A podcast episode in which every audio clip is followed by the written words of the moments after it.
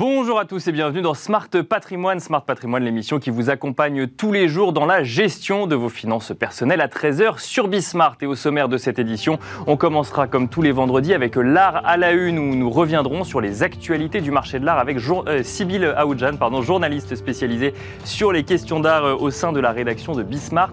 Avant d'enchaîner avec l'interview de Fabien Bouglet, président fondateur de Saint-Éloi Art Wealth Management, mais aussi auteur du livre Investir dans l'art avec qui on se posera la question de l'assurance des œuvres d'art que l'on a acquises. On changera ensuite radicalement de sujet dans Enjeu patrimoine puisque on se demandera euh, l'approche du risque qu'il faut avoir pour 2022. Une question que l'on se posera avec Bruno Zaraya, le directeur commercial de Ginger AM. Bienvenue à vous tous qui nous rejoignez. Smart Patrimoine, c'est parti. Et on commence donc comme tous les vendredis avec l'art à la une où nous allons revenir sur les actualités du marché de l'art avec Sybille Aoudjan, journaliste spécialisée sur les questions d'art au sein de la rédaction de Bismart. Bonjour Sybille. Bonjour Nicolas. Bienvenue sur le plateau de Smart Patrimoine et on commence avec le prix Marcel Duchamp qui marque l'actualité cette semaine. Oui, 2022, c'est l'année du 22e, de la 22e édition du prix Marcel Duchamp, cette prestigieuse récompense qui est destinée aux artistes contemporains qui vivent et travaillent en France. Il est décerné chaque année par l'ADIAF, l'Association internationale pour la diffusion de l'art français. Comme chaque année, c'est quatre finalistes qui sont d'abord présélectionnés, deux femmes, deux hommes. Et là, on a Giulia Andreani, Ivan Argot, Philippe De Croza et Mimosa Echard. Alors, on a les noms, vous pouvez peut-être nous les présenter un petit peu, ces artistes? Voilà, alors d'abord, euh, Giulia Andreani, qui est née en 1985, elle est diplômée des Beaux-Arts de Venise, elle est née en Italie. Euh, elle, est pensionnaire, elle a été pensionnaire de la Villa Médicis, représentée par la galerie Max Etzler. Giulia Andreani réutilise ce qu'on voit ici, des souvenirs euh, personnels, des photographies d'archives pour les réutiliser à travers sa peinture. Et ainsi, elle peut aborder des histoires oubliées, souvent à travers une lentille euh, féministe d'ailleurs, parce que les thèmes centraux de son travail, c'est la position des femmes dans la société, la maternité, certains traumatismes, et aussi le fait que ce sont des figures oubliées de l'histoire politique et de l'histoire de l'art. Ensuite, Ivan Argot, c'est ça J'ai bien suivi. Ivan Argot, euh, né en 1983 à Bogota, en Colombie, euh, représenté en France par la galerie Perrotin. Dans son travail, on voit qu'il y a une conscience euh, historique, une culture de la protestation, et un, pour lui, c'est un pouvoir de l'art qu'il réutilise avec humour et décalage. On voit le petit personnage là sur la photo. Et ensuite, on a Philippe de Croza, qui est suisse, né à Lausanne, de la galerie Prat de la Valade. Il fait lui des œuvres assez complexes qui mêle différentes techniques euh, comme du cinéma ou de la peinture, et tout ça pour nourrir une réflexion sur les phénomènes optiques. Ce qu'il dit à sa galerie, c'est Je m'intéresse à la relation directe que l'art optique entretient avec les spectateurs et à la façon dont il influence les esprits. Et enfin, Mimosa Echard, née à Alès, diplômée des Beaux-Arts de Paris, représentée par la galerie Chantal Crouzel. Elle utilise des éléments organiques dans ses peintures, des mousses synthétiques naturelles, des cheveux, du lichen, pour entretenir une ambiguïté entre la peinture et l'objet. Et aussi, elle tient des propos assez féministes avec des matériaux typiquement féminins qu'elle réintègre dans sa peinture, pilules contraceptives, cire euh, dépilatoire, gélules, maquillage, euh, voilà. Et alors, qu'est-ce qu'il advient du travail de ces quatre finalistes Alors, ces, quatre finalistes seront exposés dans une exposition commune au Centre Georges Pompidou. Le vernissage aura lieu le 4 octobre prochain à la Galerie 4 et le lauréat sera choisi parmi ces finalistes. Il aura un prix de 35 000 euros et aussi aura l'opportunité de réaliser une résidence aux États-Unis au sein de la Villa Albertine. Et alors on continue avec les actualités donc euh, dans le monde de l'art cette semaine. Une impressionnante collection d'expressionnistes allemands va être dispersée, Sibylle. Oui, et il faudra être très attentif aux dates parce que pendant ces quatre prochaines années, c'est la maison de vente qui est euh, basée à Munich, Ketterer Kunst, qui va disperser la collection de Hermann et Hertha Gerlinger. Ces 1000 peintures, dessins à la main, eau forte, lithographies, etc., qui ont toutes pour fil conducteur les peintres expressionnistes allemands et surtout les œuvres du mouvement dit Brücke. C'est 70 ans de collecte et ce qui en fait la collection privée la plus riche de ce mouvement artistique. Et alors pourquoi est-elle mise euh, aujourd'hui en vente cette collection? Alors la collection était prêtée au départ au musée euh, Burheim en Bavière depuis 2017, mais le propriétaire a décidé de s'en séparer. Il explique maintenant le temps est venu de rendre ces œuvres directement accessibles aux collectionneurs de la prochaine génération. Effectivement, Hermann Gerlinger a 90 ans. Alors, Die Brücke, ça veut dire le pont en français. D'accord. Et c'est né à Dresde en 1905 et euh, il rassemble une dizaine de, de membres, Kirchner, Ekel, Nolde. Et leur mode d'expression, comme on voit, est très spontané, assez violent, critique. Et aujourd'hui, ce sont des expositions qui attirent énormément. Les recettes de cette vente, donc au compte-gouttes, seront versées à trois organismes non lucratifs la Fondation allemande pour la protection des monuments, la Fédération allemande pour l'environnement et la protection de la nature et un centre de santé. Le premier lot sera dès juin prochain à Ketterer Kunst et on estime la collection à plusieurs dizaines de millions d'euros. Et alors on s'intéresse maintenant euh, aux actualités côté business plutôt, ou en tout cas côté euh, euh, structuration du secteur. donc dans les maisons de vente en tout cas, Bonham se rachète Bukowski. Tout à fait, c'est la maison de vente Bonham qui a acquis l'une des principales maisons nordiques, Bukowski.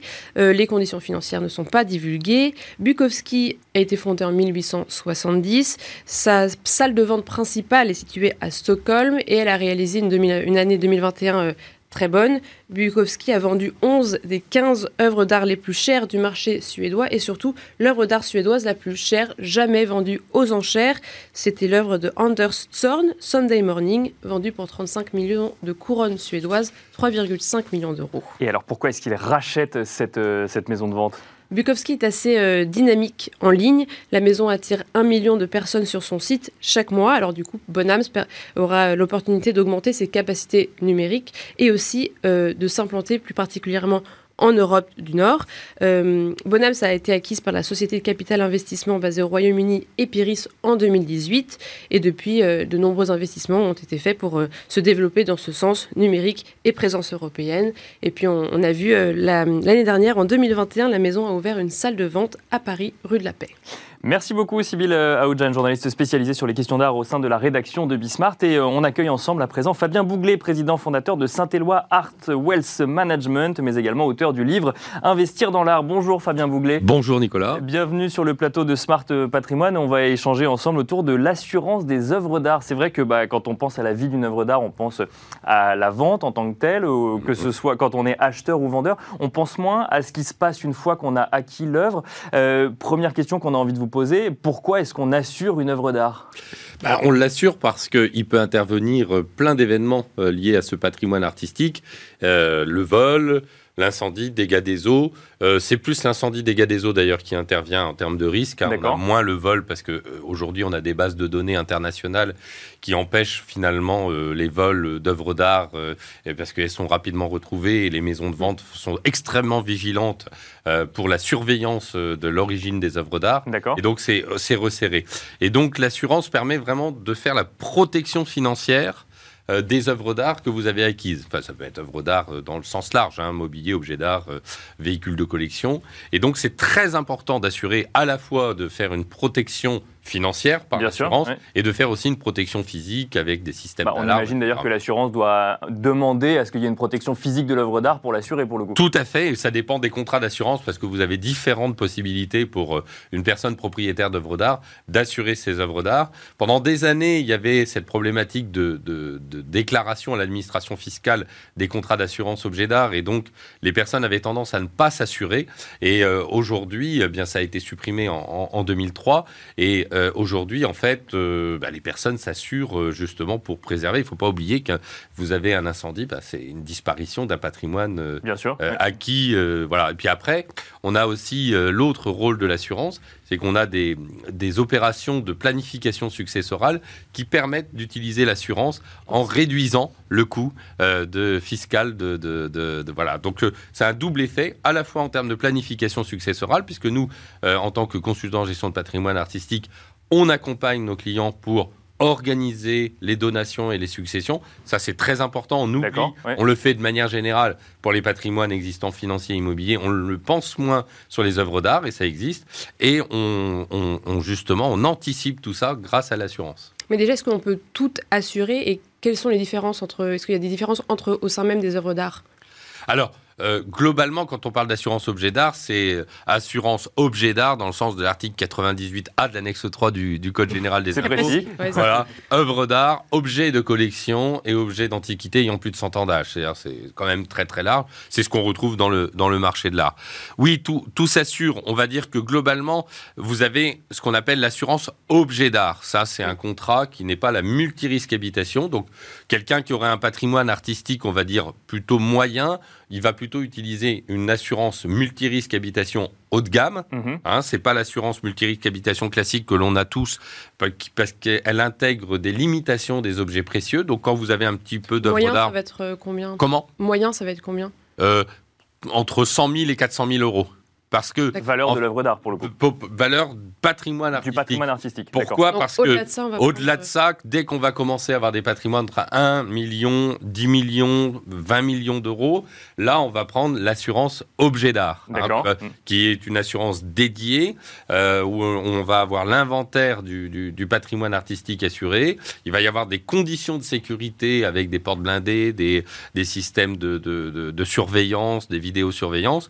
Et là, l'assurance objet d'art ne s'intéresse qu'aux objets d'art. Vous avez principalement AXAR et Iscox qui sont les deux grandes compagnies d'assurance. Puis vous avez autrement des courtiers qui vont accompagner euh, les personnes qui souhaitent assurer. Et c'est ce contrat d'assurance objet d'art, il peut être, il y en a deux catégories. Il y a l'assurance objet d'art en valeur déclarée, c'est-à-dire que c'est la personne propriétaire des œuvres d'art qui va faire la déclaration de ces œuvres d'art à la compagnie d'assurance. Et en cas de survenance d'un sinistre, elle, elle, devra faire la preuve de l'existence de ces œuvres et de la valeur. Donc ça, c'est assez dangereux. Euh, moi, je le recommande pas du tout. Vaut mieux être expert quand même du sujet quand on fait la déclaration. Et on a un contrat qui est beaucoup plus confortable, qui est le contrat euh, œuvre d'art en valeur agréée, où là, toutes les œuvres d'art que vous assurez sont agréées dans, dans une convention et vous avez la liste précise, la localisation des œuvres d'art précise, le descriptif des œuvres précises et la valeur. Mais ça veut dire quoi? Ça veut dire qu'il y a un, ex... Pardon, c'est un, expert, bah, c'est un expert de la compagnie. Voilà, alors soit ce sont des experts de la compagnie euh, qui ont des, des, des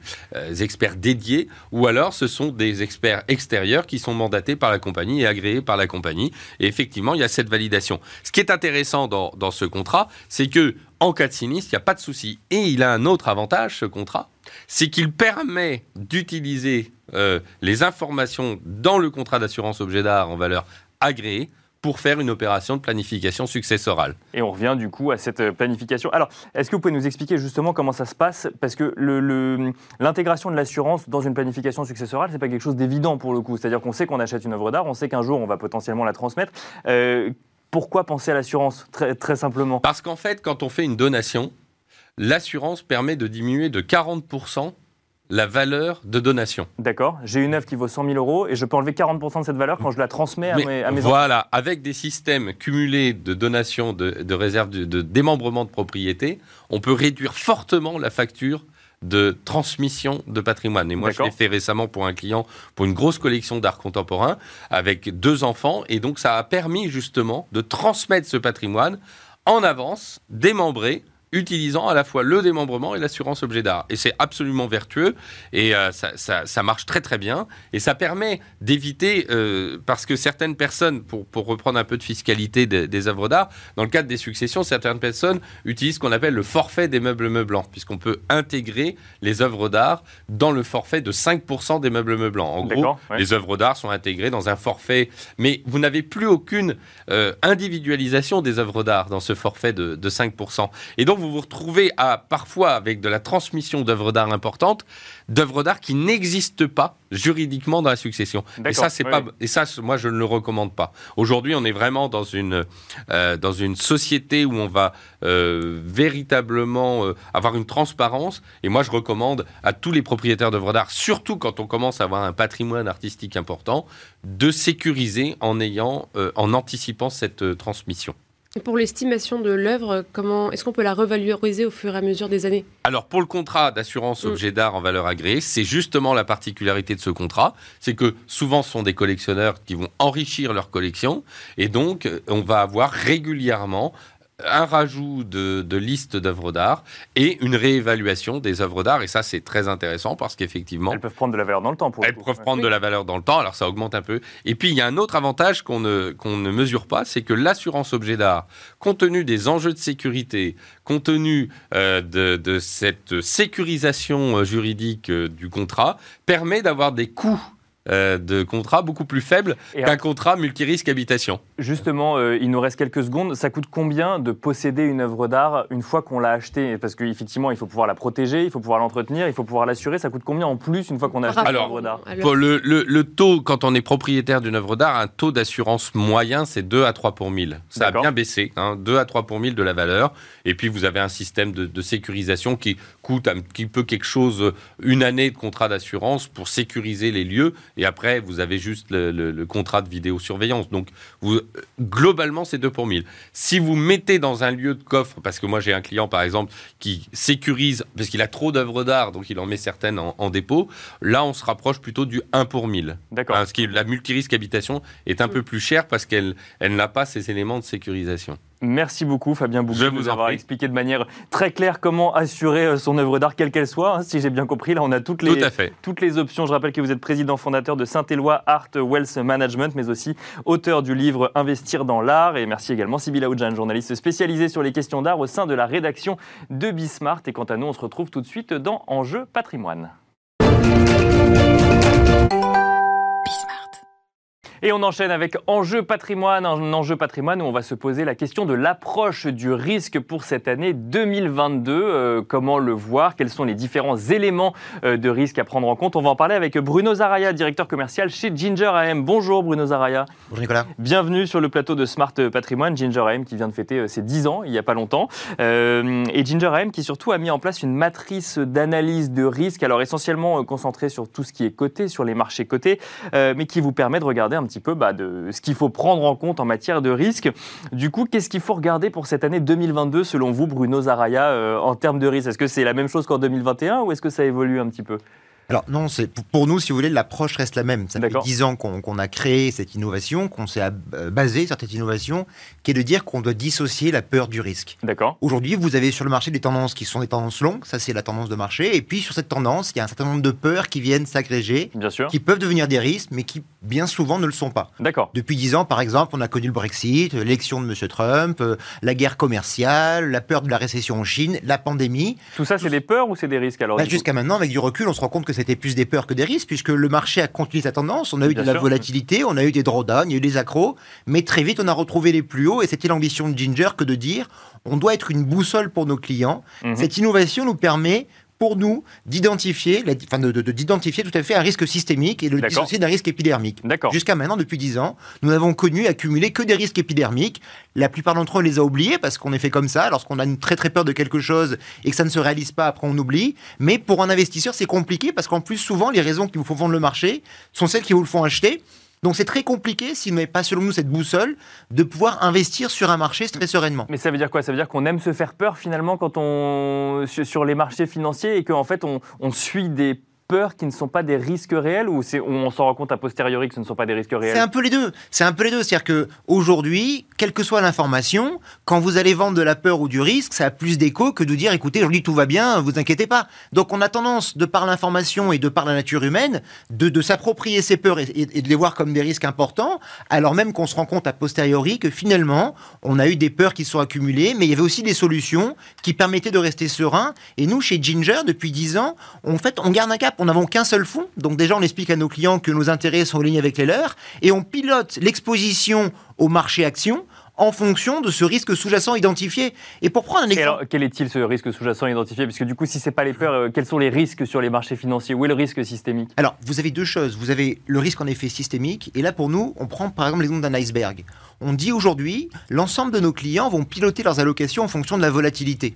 Bon, en effet, quand il y a un risque réel sur le marché, elle va monter fortement. Mhm. Le problème, c'est qu'aujourd'hui, à chaque peur, elle monte fortement aussi. D'accord. Donc c'est un peu comme quand on c'est un 25 indicateur fois. un peu, un peu faussé. Bah, disons, c'est comme si vous allez conduire une voiture en regardant que le rétroviseur. D'accord. Très rapidement, vous allez vous prendre un arbre. Donc la vol, c'est le rétroviseur. Elle est utile, mais elle n'est pas déterminante pour le futur. Nous, on dit la, la volatilité, c'est une quantité de risque. Bon, plutôt que la quantité, ce qui nous intéresse, c'est la qualification de ce risque. C'est comment cette volatilité est construite, et en fonction de comment elle est construite, quel impact elle aura sur le marché demain ou pas. D'accord. Jusqu'à maintenant, on a dit, la construction de cette volatilité n'a pas été un danger pour le risque demain. Je parle de la volatilité, mais je pourrais parler de beaucoup de produits complexes qui peuvent engendrer des risques pour demain. Maintenant, ça c'est la partie technique risque. Vous avez aussi la partie fondamentale où là beaucoup d'acteurs sont fait peur avec des, facteurs que sont les taux d'intérêt, l'inflation. Bah, justement, alors j'avais prévu d'en parler, que ce soit l'inflation ou même de, ce qu'on entend assez régulièrement. Il y a un risque de bulle sur les marchés parce qu'ils sont montés euh, très haut, très vite et justement euh, contre toute attente vis-à-vis d'un certain nombre de peurs qu'on a pu voir euh, cette année sur les marchés financiers. Donc là, ce que, ce que vous nous dites, c'est que ça rentre dans le risque fondamental ou, ou ça reste de, épidermique entre guillemets sur les marchés? Pour l'instant, euh, l'évolution du marché montre qu'on est sur l'épidémique, puisque malgré ces peurs et ces craintes et ces sujets-là, le marché a continué à progresser et aujourd'hui c'est plus haut.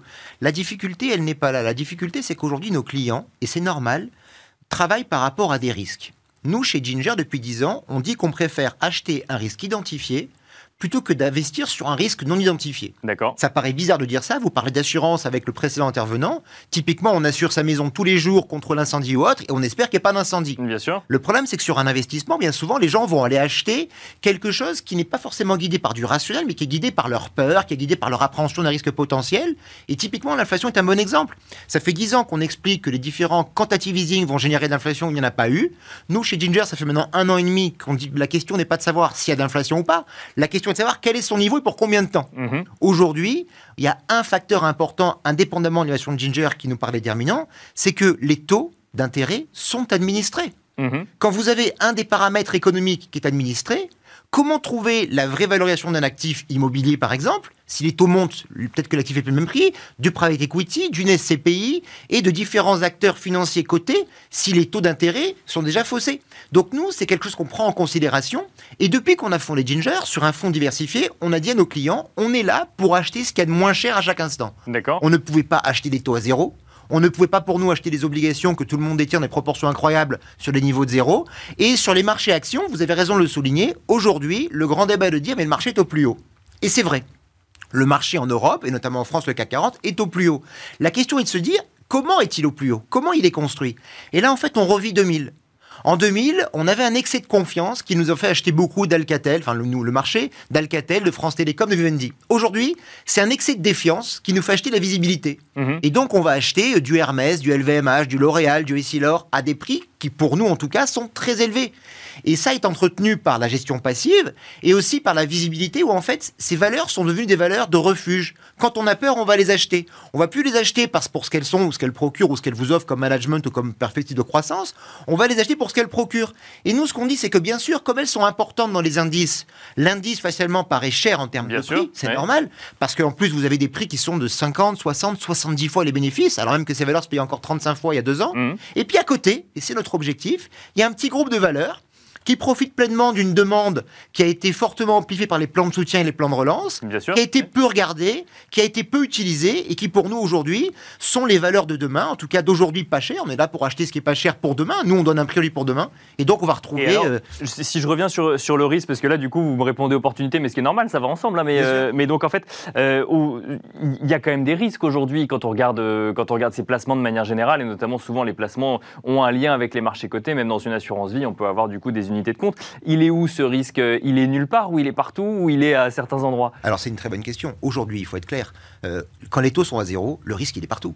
Je veux dire, vous avez des livrets qui rapportent 0,01% aujourd'hui alors qu'ils rapportaient 4 il y a quelques années. Ça veut dire qu'aujourd'hui, pour faire mieux que zéro, qui sont les taux bas, qui sont les taux d'aujourd'hui, bah, il faut prendre du risque. Et c'est pour ça que chez Ginger, il est déterminant selon nous d'avoir des outils qui permettent d'identifier le risque réel du marché. En fait, qu'il faut, il faut aller prendre du risque comparé euh, finalement au, au, placement sans risque qui ne rapporte plus rien. C'est ce que vous nous dites. Ben, non seulement ils ne rapportent plus rien, mais en plus, je veux dire, ils peuvent vous coûter de l'argent.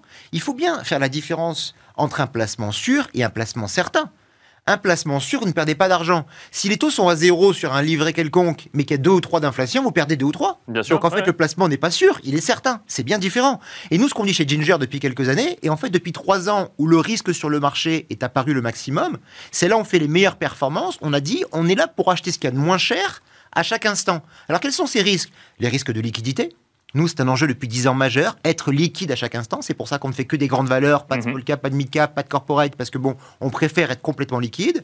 Les risques liés à une inflation qui pourrait être euh, moins identifiée. Et là, qu'est-ce que c'est le risque? Ben, Les taux sont pas à leur niveau. Ils sont administrés. Donc, on y a cette peur de hausse des taux. Bon, aujourd'hui, les taux en, en France et en Allemagne sont proches de zéro. Alors, négatif presque en Allemagne et proche de zéro en France. Quand vous avez euh, aujourd'hui le sujet de dire, bon, l'inflation est passagère. Alors, elle est passagère à 7%.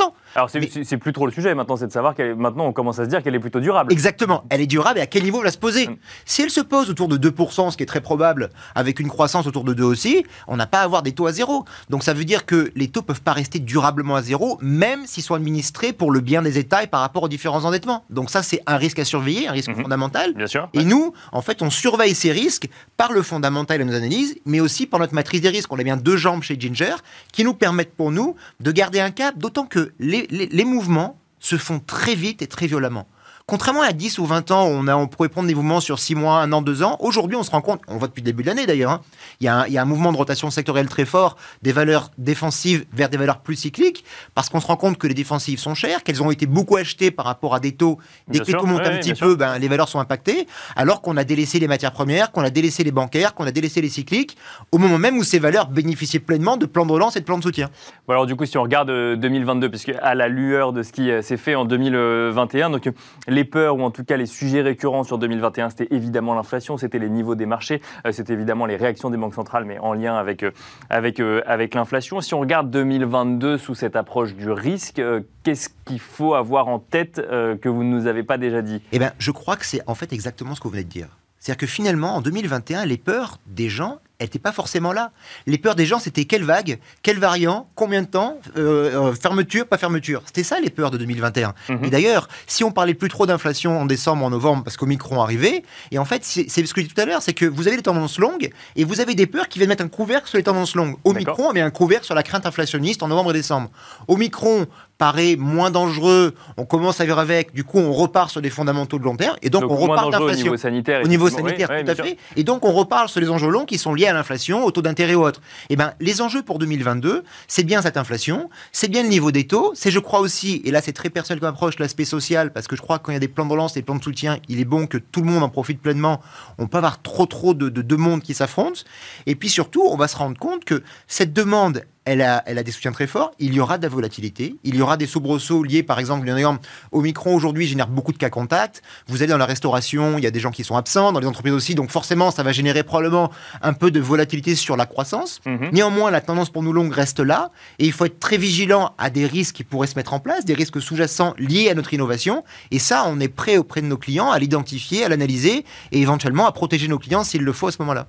Merci beaucoup Bruno Zaraya d'être venu partager votre expertise du risque du coup chez Ginger AM. Je rappelle que vous êtes directeur commercial donc euh, chez Ginger AM. Merci également à vous de nous avoir suivis. C'est déjà la fin de Smart Patrimoine. On se retrouve lundi à 13h donc sur Bismart toujours pour un nouveau numéro de Smart Patrimoine.